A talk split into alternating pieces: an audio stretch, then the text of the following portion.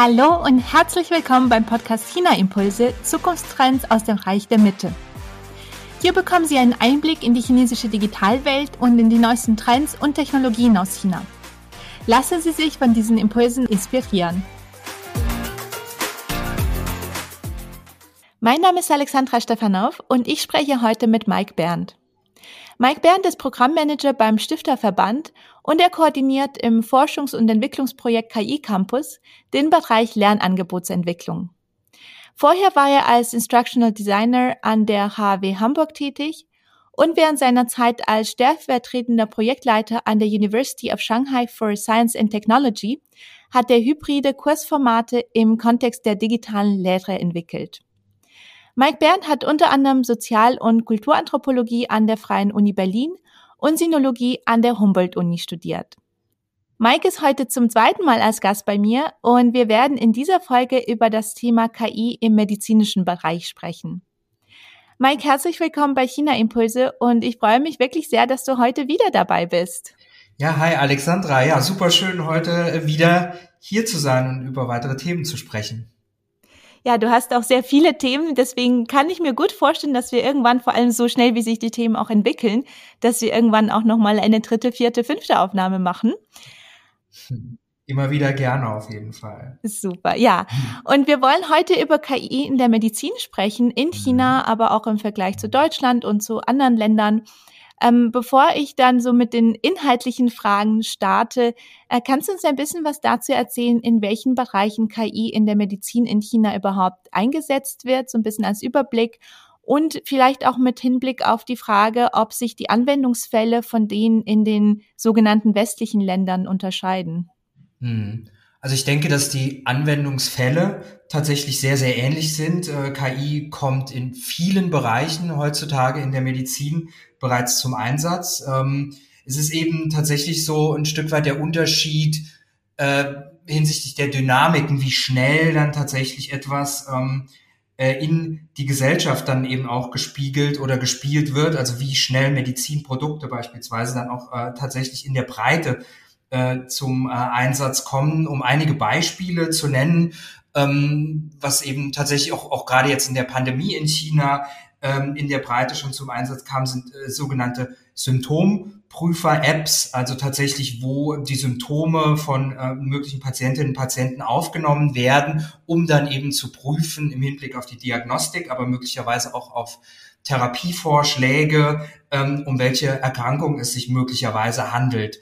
Ein sehr, sehr breites ähm, Einsatzfeld ist natürlich auch die Mediz sogenannte medizinische Bildgebung, also insbesondere dann die Radiologie, wenn wir über MRT sprechen, aber auch beispielsweise über, über ähm, neurologische Bildgebung, aber auch über Ultraschall, also wo es tatsächlich äh, darum geht, anhand von KI äh, im Bereich der neurologischen Bildgebung beispielsweise Läsionen im Gehirn zu erkennen, also Schädigungen, um dann bestimmte Erkrankungen ähm, zu finden. Vielleicht, wenn es um eine grundlegende, ähm, möglicherweise einen grundlegenden konzeptuellen ähm, Unterschied geht zwischen oder vielleicht sogar auch ein Stück weit kulturellen Unterschied in der Verwendung von KI, so ist man, aber das ist eine persönliche Meinung, in China, glaube ich, eher empfänglich in der Richtung, dass KI tatsächlich ein Stück weit MedizinerInnen ersetzen kann,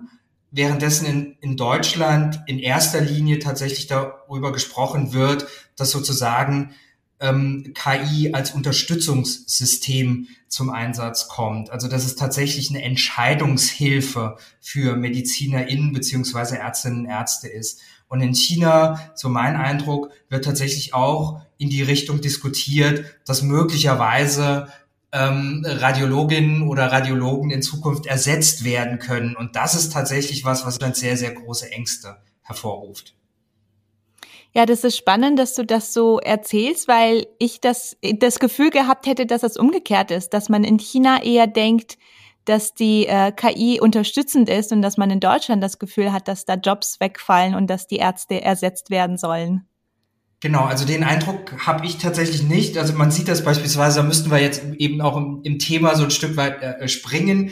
Ähm, das war ein Diskurs, der so in den letzten Wochen und Monaten entstanden ist, wo ja tatsächlich auch KI sozusagen in China richterliche Entscheidungen treffen sollen. Also das wäre beispielsweise ein heißes Eisen. Da könnte ich mir vorstellen, dass das äh, ist schwierig, äh, das in Deutschland möglicherweise auch noch in Jahrzehnten anzusprechen, wo es tatsächlich darum ging, um, um sozusagen den institutionellen Ersatz. Ähm, und da habe ich schon das Gefühl, ähm, dass, dass man da in China den Diskurs tatsächlich auch ein bisschen breiter anlegt.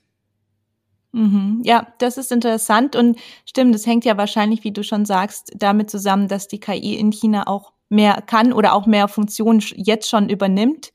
Genau, ähm, möglicherweise, das, weil eben, ja. ja. Genau, weil schon mehr Daten vorhanden sind, ja. Mm, ja, dazu kommen wir dann später bestimmt auch nochmal äh, zu sprechen.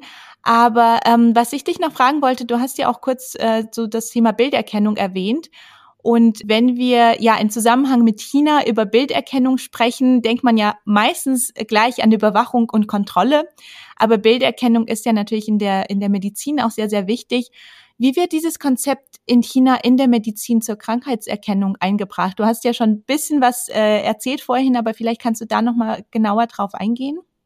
Genau, also das ist ein, ein sehr, sehr spannendes Feld tatsächlich, wo wir auch sehen eben, basierend auf äh, äh, dem zunehmenden Vorhandensein von Daten, dass da KI-basierte Verfahren immer besser werden. Also ich habe es schon angesprochen, beispielsweise äh, die neurologische Bilderkennung, dass man tatsächlich anhand von Läsionen feststellen kann, ob beispielsweise eine Demenzerkrankung oder eine Alzheimer-Erkrankung äh, vorliegt. Das ist auch tatsächlich was, woran äh, die Charité sehr intensiv arbeitet und was wir wiederum in, in unserer Podcast-Reihe äh, Dr. Med KI des KI Campus schon häufiger auch angesprochen haben. Also da sehen wir eben, dass, dass, dass sehr große Fortschritte gemacht werden und natürlich dann auch in China wiederum mit, äh, ähm, mit äh, der Möglichkeit eben auch sehr, sehr schnell sehr viele Daten eben auch zu sammeln und bereitzustellen, ähm, dass da sehr große Fortschritte gemacht werden. Aber nicht nur in der Radiologie äh, oder eben in der neurologischen Bildgebung,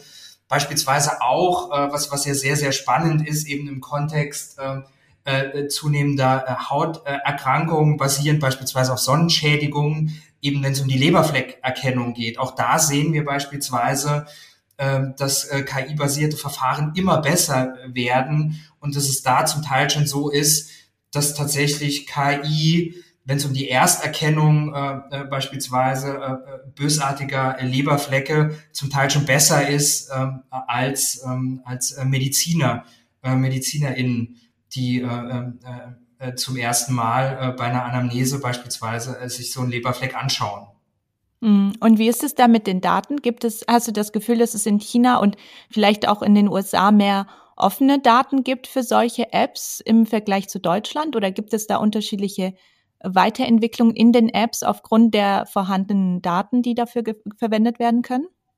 Absolut. Also es ist, äh, äh, ich würde nicht notwendigerweise sagen, dass es sich zwangsläufig um offene Daten handelt, aber wir sehen eben, dass es äh, ganz andere Formen sind, wie mit Daten umgegangen wird. Also es ist beispielsweise so im, im Rahmen auch von, von Forschungskontexten, also ob das die Harvard Medical School ist oder eben dann möglicherweise auch äh, äh, medizinische Institu äh, Institutionen in, in China, ist es viel, viel einfacher im Rahmen eines Forschungsprojekts, ähm, äh, Daten von Patientinnen äh, zu sammeln und die dann tatsächlich auch im Rahmen digitaler äh, Patientinnenakten dann nicht nur mit anderen Forschungsprojekten zu teilen, sondern tatsächlich möglicherweise eben auch ähm, an, äh, an die Pharmaindustrie tatsächlich zu verkaufen. Also das, das sind Vorgänge, die sind in Europa und insbesondere in Deutschland äh, bislang undenkbar.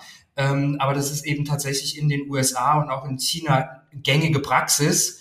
Äh, also ich würde einfach mal sagen, man hat im Hinblick auf das Teilen von Daten äh, möglicherweise äh, geringere Hemmschwellen ähm, äh, und wägt da dann eben auch gewisse Risiken ab, eben im Sinne äh, äh von der Entwicklung eben KI-basierter Verfahren, die dann möglicherweise dann auch zeitnah, aber dann eben im Sinne des Patientinnenwohls dann wiederum eingesetzt werden können. Also es genau, es ist eben eine Abwägungsfrage und äh, da ist es eben eine, eine gänzlich andere Haltung ähm, die man äh, nicht nur in China, sondern tatsächlich auch in den USA einnimmt. Hm, ja, das Thema Daten ist sowieso auch wieder ein, ein weites Feld, worüber man sich ja äh, richtig lange unterhalten kann. Ähm, was du vorhin auch erwähnt hast, wo ich äh, dich nochmal was fragen wollte, ist, du äh, hast über die Symptomchecker-Apps äh, gesprochen vorhin. Und ähm, ich wollte dich fragen, wie funktionieren sie denn in China und gibt es auch in Deutschland oder in anderen Ländern Beispiele dafür? Und auch da vielleicht ein bisschen die Frage, ob es Unterschiede gibt in der Technologie und oder in der Anwendung zwischen China und den anderen Ländern bei den mhm. Symptomchecker-Apps. Mhm. Genau, also ist, da ist China natürlich super spannend hinsichtlich diesen hin, hinsichtlich dieser Symptomprüfer, äh, da sie tatsächlich schon in der Breite Anwendung finden. Also ein Szenario war tatsächlich während des Lockdowns äh, in Shanghai beispielsweise, wo alle Shanghaier BürgerInnen ja mehr oder weniger täglich sozusagen grundlegende Fragen in einer Symptomprüfer-App äh, ausfüllen mussten, um dann zu erfassen, eben ob möglicherweise eine äh, Corona-Erkrankung vorliegt oder nicht. Äh, ein anderes Beispiel, welches in der Breite schon Anwendung findet, ist äh, äh von, von der von Ping An, äh, die äh, Good Doctor App, äh, wo es mittlerweile meines Wissens mehr als 200 Millionen äh, Anwendungen tatsächlich, also ähm, äh, ähm, Registrierungen bereits gibt. Also das, das heißt tatsächlich, die diese App nutzen. Ähm, äh, da auch wiederum spannend, man hat sozusagen in, in, in erstes Interface, ein KI-basiertes Interface, mit dem man äh, interagiert und dahinter liegt dann aber tatsächlich ein Netzwerk von Kliniken, von Apotheken, äh, von klinischem Personal, an das man dann gegebenenfalls eben je nachdem, wie das Entscheidungssystem äh, dieses KI-basierte dann äh, ähm, eben die Entscheidung, die dieses System trifft, dass man da dann eben gegebenenfalls dann weitergeleitet wird. Ja, das ist alles noch in den Kinderschuhen, würde ich mal sagen, in, in, in Europa und in Deutschland. Also wir haben eine relativ bekannte App, beispielsweise mit ADA Health, die in Deutschland entwickelt wurde. Ähm, aber es ist tatsächlich so, wenn man jetzt auf die Straße geht und in Deutschland mal fragt, was eine Symptomprüfer-App ist, ähm, obwohl ADA jetzt beispielsweise in Berlin, berlinweit in den U-Bahn-Stationen auch schon überall geworben hat, ist es so, äh, dass die wenigsten Menschen wissen, dass so etwas tatsächlich existiert. Ähm, was sozusagen die User Experience angeht, also wie man eine solche App benutzt, ist es tatsächlich so, dass das sehr ähnlich ist. Also man hat ja tatsächlich mehr oder weniger ein Eingabefeld in einer solchen App und wird dann äh, hinsichtlich spezifischer Fragen wird man dann, dann immer spezifischer sozusagen weitergeleitet, bis man am Ende zu einer Diagnose kommt. Also man bekommt dann zum Teil eine Diagnose ausgeworfen, wie das bei, bei ADA der Fall ist, aber eben auch wie bei Ping An oder um vielleicht auch eine äh, britische App zu nennen, äh, Babylon Health, dass tatsächlich Therapievorschläge gemacht werden oder eben auch Vorschläge, äh, besuchen Sie bitte einen spezifischen Arzt oder suchen Sie zeitnah einen Arzt auf. Genau. Ähm, aber grundlegend tatsächlich, wie gesagt, die User Experience ist sehr ähnlich, aber eben die Breite der Anwendung ist, äh, ist, ist sehr, sehr unterschiedlich. Und auch da vielleicht äh, dazu dann äh, abschließend ist es eben auch wiederum spannend, ja, je mehr Einsatzszenarien, je mehr AnwenderInnen man letztlich hat, desto größer ist das Potenzial, dann wiederum diese Technologien oder diese Anwendungen zu verbessern. Und äh, genau, und so hat man dann natürlich auch äh, in China demnach auch immer die Möglichkeit, viel, viel schneller sozusagen Versionsupdates zu fahren. Hm. Und hast du das Gefühl, dass es da auch viele Kooperationen gibt zwischen anderen Ländern und China, wenn es darum geht, solche Symptomchecker-Apps zu entwickeln, weil in China die, die Daten vorhanden sind und die Technologie vielleicht auch ein bisschen fortgeschrittener ist? Nein, also ich glaube, da ist eben äh, das Misstrauen sehr, sehr groß, eben weil man da ähm, in, in schon ein sehr starkes, äh, festes Mindset sozusagen hat, wie wir äh, sozusagen China, aber nicht nur China, sondern eben auch die USA sehen.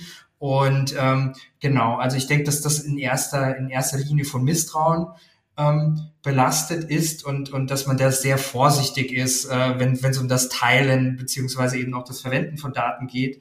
Ähm, wobei man aber eben auch umgekehrt sagen muss. Also ich glaube, dass das Teilen der Daten innerhalb Chinas oder innerhalb der USA äh, dass das wesentlich einfacher ist, aber dass man auch da sehr, sehr vorsichtig ist, wenn es darum geht, die, die, die, äh, Daten mit anderen Ländern äh, sozusagen zu teilen. Also das ist in, in, in beide Richtungen ist es tatsächlich schwierig.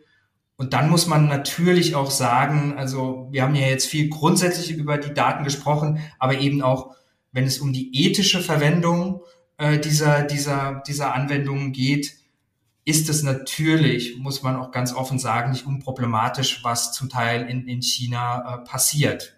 Ja, also um da vielleicht ein Beispiel zu nennen, das ist ja eben auch was, was äh, in den letzten Wochen äh, medial auch in Deutschland beispielsweise in einem Zeitartikel äh, dann tatsächlich auch äh, sozusagen äh, dargestellt wurde, ist eben, dass, dass diese Symptomprüfer-Apps zum Teil in China genutzt werden, um äh, Patientinnen oder potenzielle äh, äh, Betroffene in den Lockdown beziehungsweise in die Quarantäne zu schicken, indem man eben von offensichtlich von ähm, von ähm, Regierungsseite dann halt tatsächlich also die die Warn-Apps dann auf Rot schaltet und sagt Person XY sei Corona positiv und äh, dann hat man tatsächlich dann eine Person mehr oder weniger in ähm, in die Quarantäne, also in den ähm, also ein Stück weit in die ähm, Isolation geschickt.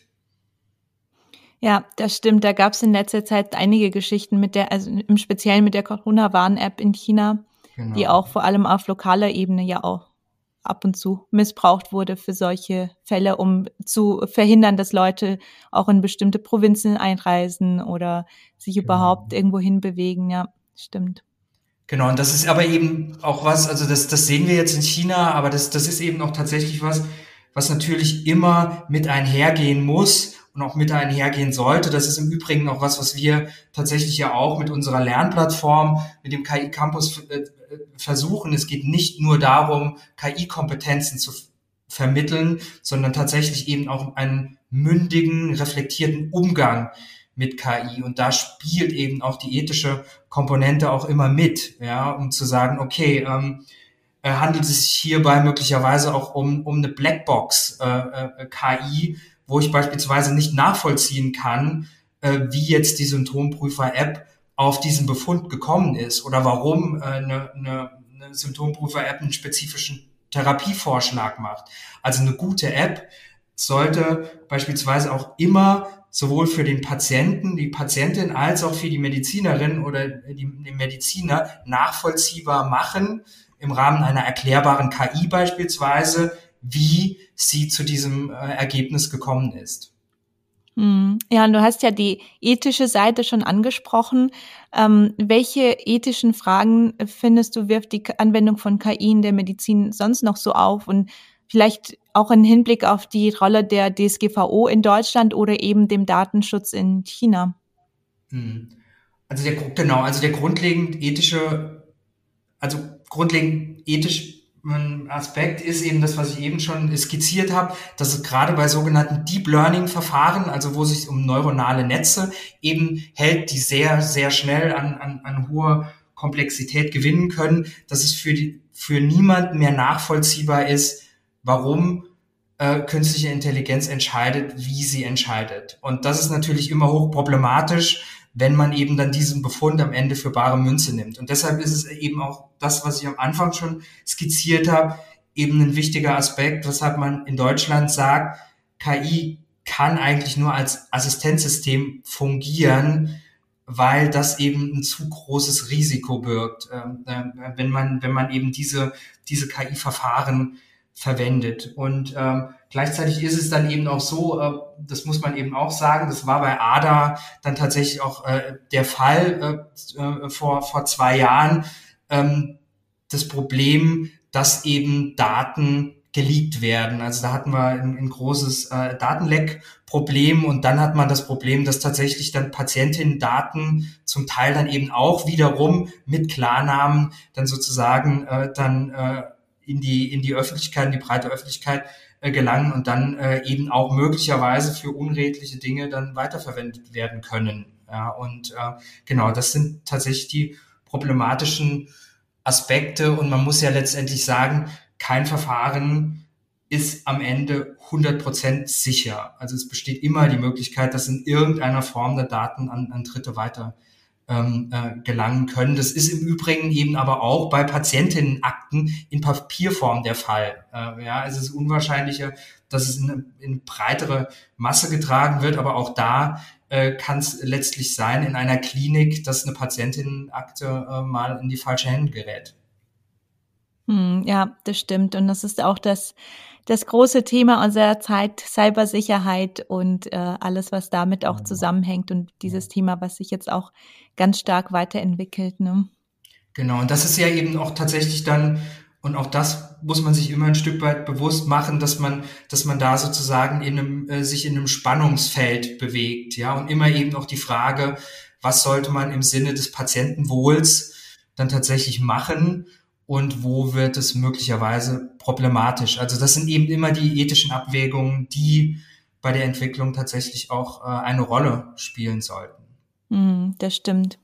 Und du hast ja vorhin erwähnt, dass die KI vor allem eine unterstützende Funktion haben sollte und dass man in China ja vor allem Angst hat, dass die KI auch äh, Ärzte äh, ablösen könnte und dass dadurch Jobs verloren gehen könnten in, ich merke immer wieder, dass ich in meinen Vorträgen zum Thema digitaler Alltag in China ganz gerne auch die KI-basierte One-Minute-Klinik von Ping An als Beispiel anbringe. Mhm. Da ist es ja so, dass im ersten Schritt tatsächlich eine KI, ein KI-basierter Arzt äh, die Erstdiagnose stellt beim Patienten, mhm. bevor sich ein menschlicher Arzt dazuschaltet. Aus deiner Erfahrung, wie funktionieren denn diese KI-basierten Ärzte in China und wie werden sie auch von den Patienten so angenommen? Genau, also das ist ein super spannendes Einsatzszenario. Also das ist auch, wenn, wenn ich häufiger hier ähm, im Rahmen von Konferenzen oder Beiträgen äh, die, die äh, Ping An One-Minute-Klinik erwähne. Das ist ja tatsächlich was, was man hier in Deutschland noch gar nicht kennt oder möglicherweise in ganz Europa noch nicht kennt, dass da sozusagen so eine ähnliche Box, wie soll man die beschreiben? Eine ähnliche Box sieht so ähnlich aus wie eine Packstation, möglicherweise, in die man sich mittlerweile halt äh, hineinbegeben kann und die an verschiedensten Orten aufgestellt ist.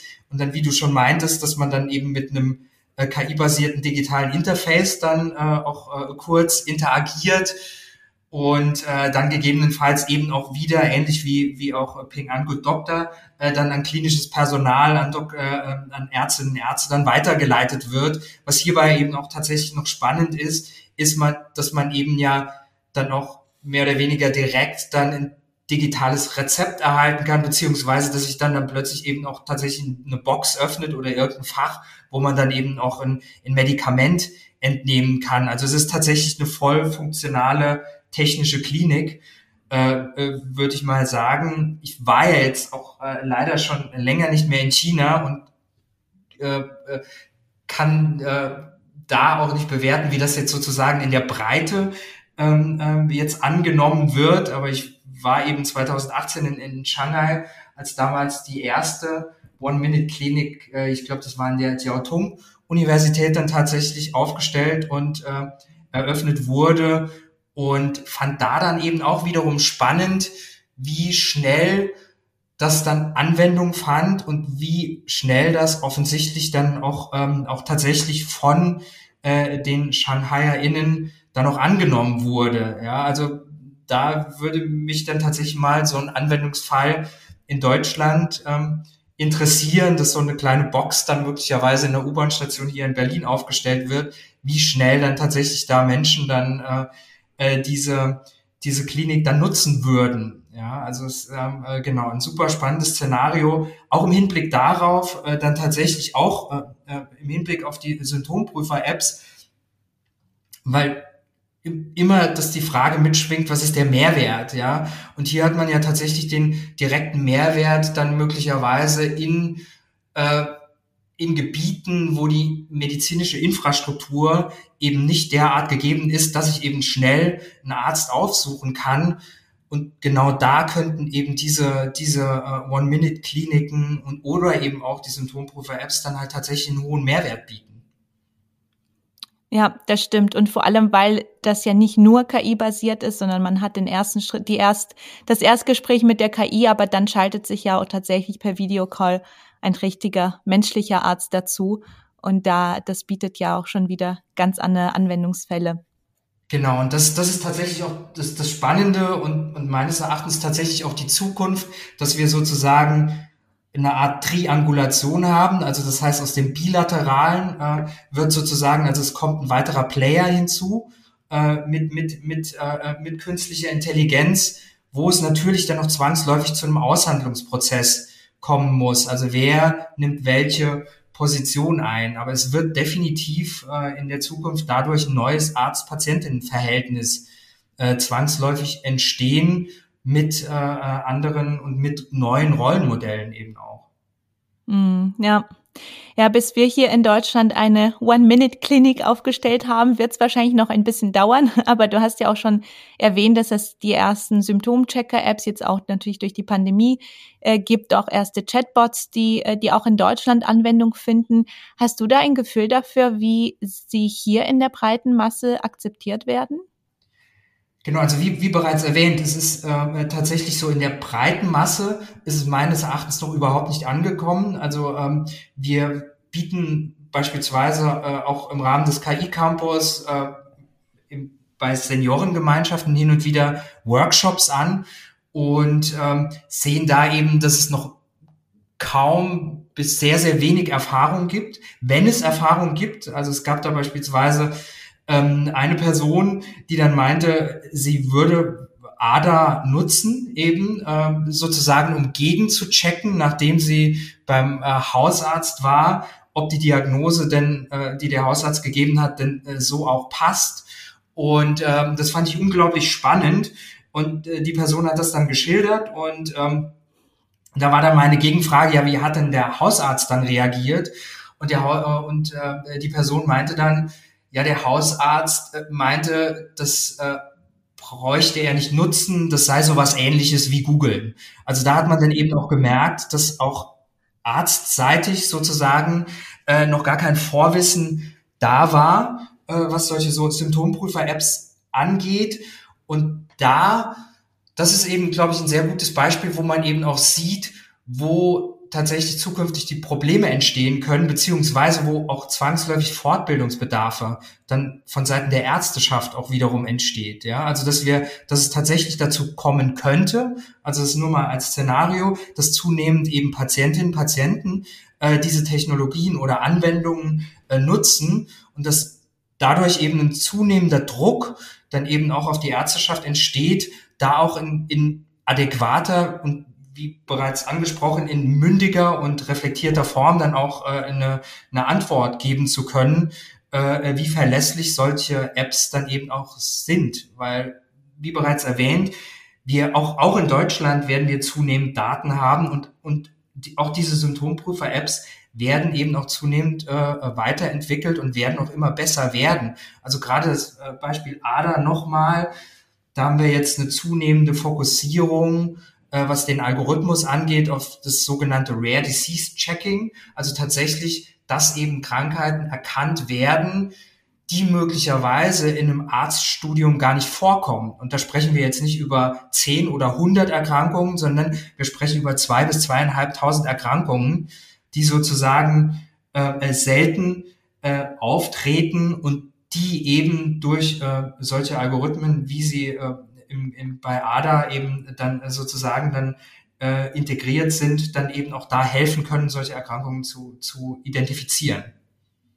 Ja, und vor allem, wenn man, äh, wenn man merkt, wie lange es dauert, bis man einen Arzttermin bekommt, äh, manchmal jetzt nicht beim Hausarzt, aber bei den Fachärzten, manchmal schon so drei, vier, fünf Monate, da mhm. kann man sich ja denken, wie hilfreich auch diese KI-basierte Medizin in Zukunft sein wird, unterstützend. Genau, tatsächlich im Unterstützen, was du äh, bereits meintest, auch, auch bei dem, dem Finden möglicherweise oder dem Vorschlag, was Babylon ja wiederum macht, dass man halt sagt, hey, du musst jetzt nicht unbedingt den Hausarzt aufsuchen, sondern es ist offensichtlich eine Hauterkrankung, ähm, geh direkt zum Dermatologen. Ja, stimmt. Also tatsächlich auch bei einer Entscheidungsfindung äh, äh, patientenseitig. Hm. Ja, Mike, dann äh, vielleicht ein bisschen abschließend und zusammenfassend zu unserem Gespräch heute. Was würdest du denn sagen, welche Best Practices aus der KI-basierten Medizin in China könntest du noch mit uns teilen? Was können vielleicht auch andere Länder wie zum Beispiel Deutschland äh, eventuell davon lernen? Also es Best Practice ist, glaube ich, was China angeht, grundsätzlich, also da kommen wir, glaube ich, ganz schnell wieder auf, auf die kulturelle Ebene, ist tatsächlich so ein bisschen diesen Entdeckergeist und auch diesen Pragmatismus an den Tag zu legen, dass wenn, äh, wenn es solche Anwendungen und Technologien gibt, diese dann gegebenenfalls eben auch zu nutzen. Und wie bereits erwähnt, nicht blind zu nutzen. Wir haben über die, äh, über die ethische Reflexion haben wir gesprochen, aber sich möglicherweise tatsächlich mal so eine App anzuschauen und äh, zu überlegen, hey, ich habe jetzt Kopfschmerzen, ich muss jetzt nicht unbedingt direkt zum Arzt äh, rennen, sondern ich kann tatsächlich mal gucken, was, was, was, was sagt da äh, die äh, Symptomprüfer-App XY, was sagt die dazu? Ja? Und da auch äh, tatsächlich mal den Schritt zu wagen in, in reflektierter Form und solche, solche Dinge eben auch äh, anzuwenden. Weil wie gesagt, das, das Spannende bei KI ist ja tatsächlich mit mehr Daten, die sie hat, desto besser, besser lernt sie in vielen Fällen. Und äh, dass wir da eben auch dann tatsächlich so ein Stück weit dann auch einen Beitrag dazu leisten, die Dinge besser zu machen. Also das ist tatsächlich was, was wir, glaube ich, meines Erachtens von China lernen können, aber natürlich auch immer mit diesem Warnsignal, äh, sich die Sachen halt vorher auch genau anzugucken, bevor man sie nutzt. Ja, und vor allem, was äh, du ja auch vorhin schon ein paar Mal erwähnt hast, dass der Austausch und die Kooperation an sich auch immer wichtig ist und die Zusammenarbeit zwischen unterschiedlichen Ländern. Genau, also da, da ist es tatsächlich so, äh, da können wir natürlich in Forschungshinsicht, können wir super viel lernen von China oder eben auch mit China. Ja, also da ist es, glaube ich, schon dann auch, auch wichtig mal zu schauen, wo wird geforscht, in welchen Bereichen wird geforscht, äh, sei es Bilderkennung, wir haben darüber gesprochen, und, und da eben auch sich zusammenzuschließen und zu gucken, ähm, wie wir eben gemeinsam das Patientinnenwohl verbessern können und eben nicht äh, jeder für sich in den einzelnen Ländern und Kulturen.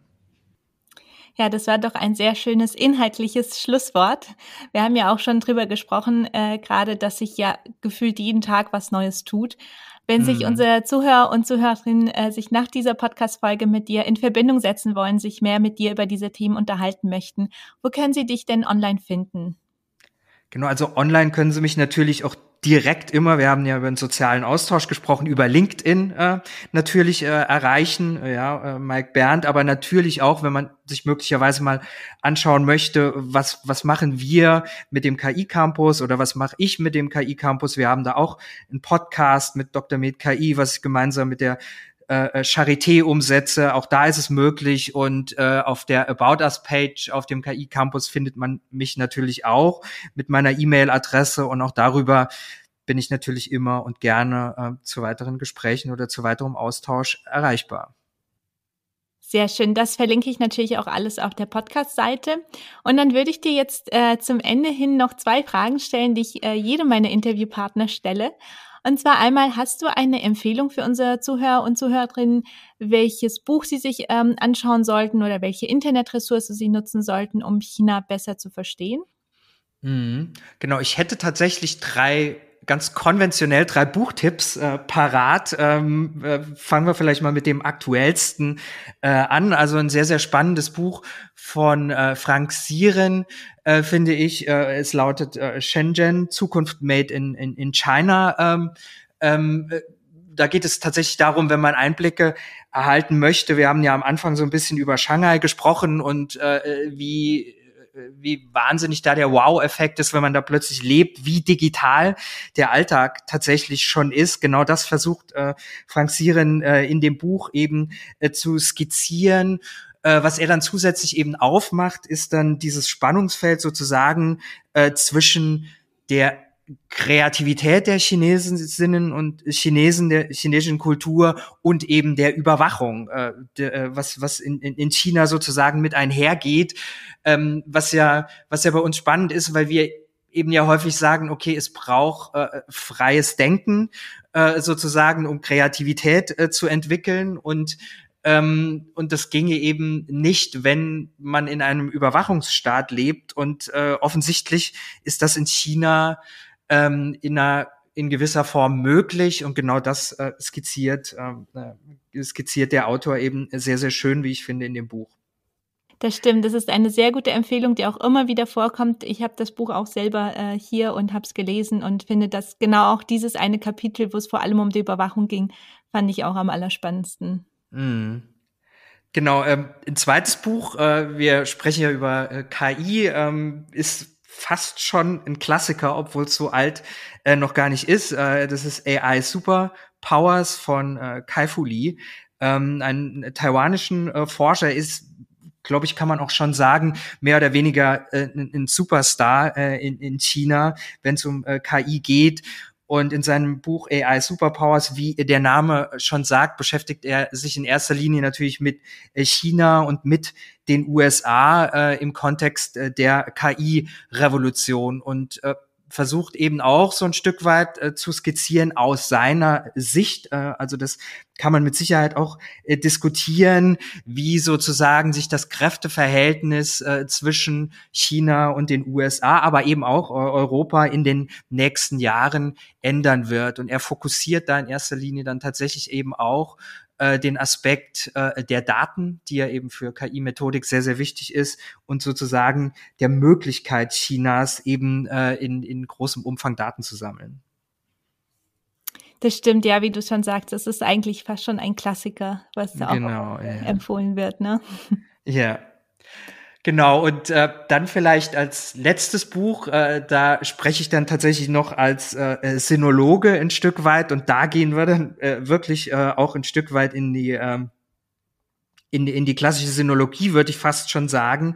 Ähm, das ist ein Buch von Wolfgang Bauer. Äh, er ist leider bereits äh, seit einigen Jahren verstorben, war äh, ein Professor ähm, für Sinologie an der LMU München und äh, er hat ein Buch geschrieben, äh, China und die Hoffnung auf Glück. Ähm, hierbei handelt es sich äh, um die Geschichte der äh, chinesischen Philosophie. Ähm, das ist tatsächlich auch das, das Buch äh, China und die Hoffnung auf Glück äh, ist als solches wird, glaube ich, gar nicht mehr aufgelegt, sondern man bekommt es tatsächlich nur noch in Bibliotheken beziehungsweise eben in äh, Antiquariaten, ist komprimiert in diese Philosophiegeschichte.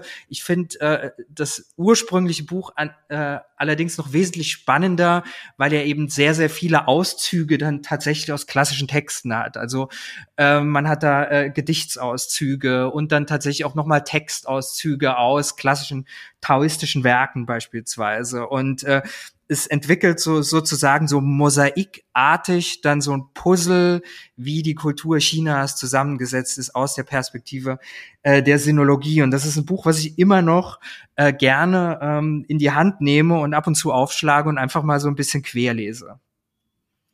Sehr, sehr gute Empfehlung habe ich tatsächlich selber noch nicht gelesen, habe schon öfters davon gehört, aber hat es ähm, tatsächlich noch gar nicht in der Hand. Das äh, kann ich auch gleich mal äh, den Empfehlungen aus meinen Podcast-Folgen äh, folgen. Genau. Super. Sehr gut. Ja, und wenn du noch eine kurze Auflistung machen müsstest, ähm, was sind für dich die aktuellen Top 3 Themen, Top 3 Trends in der chinesischen Digitalwelt? Also das Spannendste für mich und auch insbesondere für meinen Arbeitskontext was, was, was gerade in, in China passiert, also es passiert nicht gerade, sondern auch schon eine Weile, ist sozusagen das, äh, das, das, das Livestreaming, was ja immer populärer wird. Also um äh, jetzt äh, Taubau-Livestreams beispielsweise, was, was ja unfassbare äh, Streaming-Zahlen, also das hat ja mittlerweile äh, tatsächlich einen Event-Charakter, finde ich super spannend, aber eben auch, wir sprech, sprachen ja jetzt äh, äh die ganze Zeit über TikTok, äh, also äh, mit Quai Show, äh, gibt's ja eben auch ein Konkurrent von TikTok, würde ich mal sagen, der im Westen kaum bis wen, äh, wenig bis, bis gar nicht bekannt ist, der eben zu, zunehmend diese, diese Streaming-Events äh, anbietet. Und das ist auch äh, tatsächlich ein Use Case, den wir uns mit dem KI-Campus sehr, sehr genau anschauen und was wir jetzt sozusagen versuchen als Blaupause zu nehmen, um eben auch ähm, im, im Kontext äh, unserer Plattform äh, äh tatsächlich sozusagen äh, diese Livestreaming-Events ähm, im, im Kontext des Lernens eben auch anzubieten, dass wir tatsächlich versuchen, äh, dann möglicherweise auch mit Moderatorinnen, Moderatoren, die eben jeder in Deutschland kennt, weil genau das ist der Ansatz in China eben, ähm, sozusagen äh, Aufmerksamkeit zu erregen, um eben für ein bestimmtes Thema zu begeistern. Also sozusagen, dass tatsächlich jetzt äh, ähm, ja, das, das sozusagen das Fernsehen in den Hintergrund tritt und wir haben eben über Livestreams zunehmend dann halt äh, tatsächlich auch diese Unterhaltungsformate im Netz, ja, und eben nicht aufgezeichnet, sondern eben wirklich live. Ähm, also finde ich super, super spannend. Genau, da kann ich eben auch äh, schon zum nächsten kommen. Also Taubau ist ja eben auch das Alibaba-Verse, also das Alibaba-Universum sozusagen. Äh, da finde ich eben auch die Plattform Fliggy äh, sehr spannend. Also ist ja eigentlich äh, wie Trip.com eben auch eine Plattform, wo man Reisen buchen kann. Äh, Im Kontext der Pandemie ist man da ja eben auch sehr, sehr stark dann eben auch ähm, äh, sozusagen hat sein Portfolio erweitert, eben dahingehend, äh, wenn es um virtuelle Führungen, also virtuelle Reisen geht, also tatsächlich so, ähm, man kann da beispielsweise dann äh, äh, ja, hat die Möglichkeit, dann ins British Museum äh, dann eine virtuelle Führung dann eben zu machen. Also das haben wir ja in der Pandemie auch entwickelt. Also gibt es in Berlin ja eben auch im neuen Museum virtuelle Führung. Find's da aber tatsächlich spannend, wie das gebündelt äh, äh, dann tatsächlich auf der Plattform eben auch erhältlich ist. Also dass sich da halt wirklich so ein äh, in immer größer werdendes Portfolio äh, dann eben auch da bietet, äh, wo ich dann als sozusagen virtueller Reisender mich hin äh, bewegen, hinbegeben kann. Genau, und dann abschließend äh, vielleicht noch, das ist eben auch ein Stück weit Zukunftsmusik, was ich aber äh, ähm, äh, tatsächlich äh, mit großer äh, Spannung dann auch verfolge. Das ist eben das, äh, das ähm, äh, Betriebssystem von Huawei, also Harmony AS oder Hongmeng, ähm, das ja eben in China offensichtlich schon, wenn es um Smart Devices oder sogenannten Super Devices äh, eben geht, schon Verwendung findet äh, wo es immer wieder Gerüchte gibt, ja, es kommt jetzt in der Smartwatch dann eben auch äh, nach Europa. Jetzt ähm, habe ich äh, äh, neulich auch gelesen, dass es jetzt doch auch äh, dann im, im, in Smartphones dann auch im, im Westen erscheinen soll. Also das finde ich eben super spannend und auch insbesondere dahingehend, wenn es dann um solche Aspekte wie Smart Driving und dergleichen geht, weil wir äh, diese Systeme ja zunehmend dann eben auch in den in der Software von von von von Autos äh, und Automarken dann wiederfinden werden. Ja, sehr spannende, vielfältige Themen. Äh, wir haben heute auf jeden Fall sehr, sehr tolle Einblicke von dir bekommen. Vielen Dank, Mike, dass du da warst. Sehr gerne. Und vielen Dank für deine tolle Expertise. Gerne. Wenn Ihnen diese Folge gefallen hat, bin ich Ihnen dankbar, wenn Sie diese weiterempfehlen, den Podcast abonnieren und mir eine iTunes-Rezension hinterlassen, damit dieser Podcast auch noch lange Zeit bestehen bleibt. Aber jetzt wünsche ich Ihnen erstmal eine wunderbare Restwoche und ich freue mich, wenn Sie bei der nächsten Folge von China Impulse Zukunftstrends aus dem Reich der Mitte wieder dabei sind. Bis dann und seid Jen.